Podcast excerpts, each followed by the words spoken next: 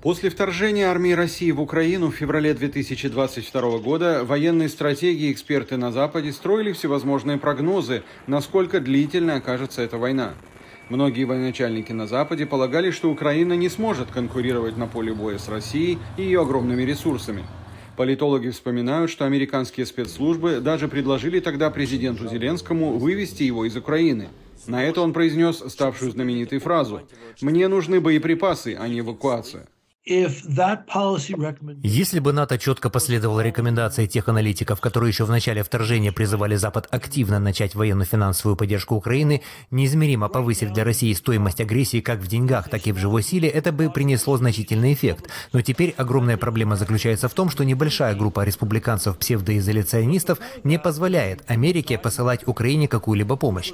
Но и администрация Байдена до этого тоже не решалась послать Киеву самые совершенные системы вооружений, которые могли могли бы обеспечить Украине решающее преимущество в ходе контрнаступления в прошлом году. Изначально, указывают американские политологи, Путин рассчитывал на скорую победу. Когда же этот расчет не оправдался, возник вопрос, останутся ли прежними цели путинского режима, если война затянется.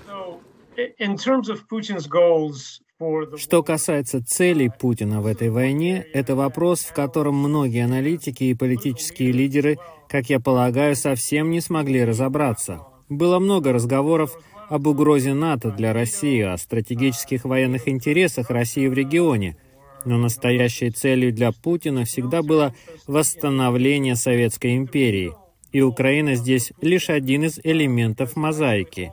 Мечта Путина — это так называемая «Великая Россия» с большим числом территорий. Путин сам не раз говорил о так называемых «русских землях». Именно эта мечта и дает импульс для его планов. Эксперты обращают внимание на то, что Кремль прилагает активные усилия, чтобы отвлечь ведущие державы Запада на другие мировые конфликты, такие как война в секторе Газа. Поддержка Украины Западом в этой связи становится ключевым элементом. Опасения по поводу того, что Украина э, может потерпеть поражение, они были э, оправданы, но, слава богу, не сбылись.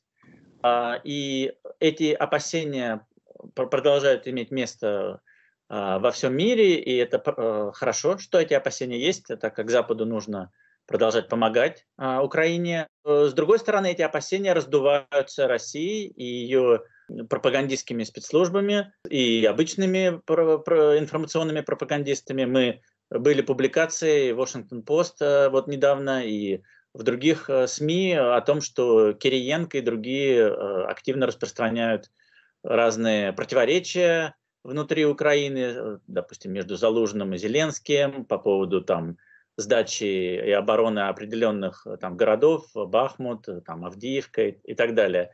Западу, НАТО, Америке, G7 нужно продолжать следить, мониторить всю эту ситуацию, продолжать поддерживать Украину и военной, и гуманитарной помощью, и экономической помощью, с тем, чтобы не было ситуации, как сейчас, когда ну, скажем так, такая патовая немножко э, ситуация или ничья, да, нету а, э, очевидного поражения или победы ни с одной стороны. Возникновение патовой ситуации на фронте западные эксперты рассматривают как доказательство того, что российская экономика оказалась не настолько мощной, как ожидалось. Основных источников поступлений в госказну, отмечают они, явно недостаточно, чтобы поддерживать растущие военные расходы. Мощь армии Российской Федерации действительно оказалась сильно преувеличена, и ее пришлось доставлять боеприпасов и, дрон, и дронов из Ирана из, Северной Кореи. Это означает, что не было достаточной подготовки для такой войны, потому что Путин ожидал, что это будет блицкрик, быстрая война.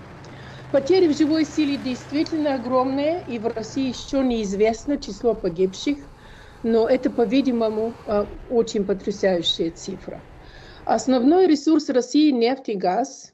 Основные приходы в бюджет из нефти или из газа, они намного снизились. По состоянию на ноября прошлого года Россия потеряла более 47 а, миллиардов долларов доходов от, от экспорта нефти с, с момента введения ценового ограничения. Э, значит, э, в предыдущем году были 88 миллиардов потеря 47 – это больше половины, за около 11 месяцев. А «Газпром» нефть они сообщили, сообщили в ноябре о падении чистой прибыли на 43% во втором квартале на фоне снижения продаж. Значит, есть проблема огромная с, с приходами в российский бюджет. И я думаю, что очень, очень бавно, очень медленно, очень медленно, но все-таки это, это отразится на ход войны. Именно по этой причине у многих стратегов на Западе есть уверенность в том, что усиление, быть может даже незначительное, объемов западной помощи Украине может сдвинуть чашу весов в пользу Киева, а не Кремля.